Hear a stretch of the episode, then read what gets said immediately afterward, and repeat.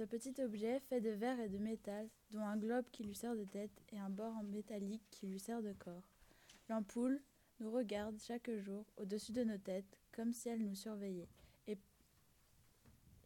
euh, dans toutes les rues, les demeures, les monuments, elle est présente pour apporter sa lumière blanche, et cela est sa seule fonction. Mais, surtout, elle est là pour combattre l'obscurité. L'ampoule aide les enfants à mieux s'endormir. Elle agit telle une héroïne et les illumine? Malgré son devoir, elle a une courte vie et se fait recycler très rapidement. C'est ainsi qu'une lampe voit plus d'ampoules que l'ampoule ne voit de lampe.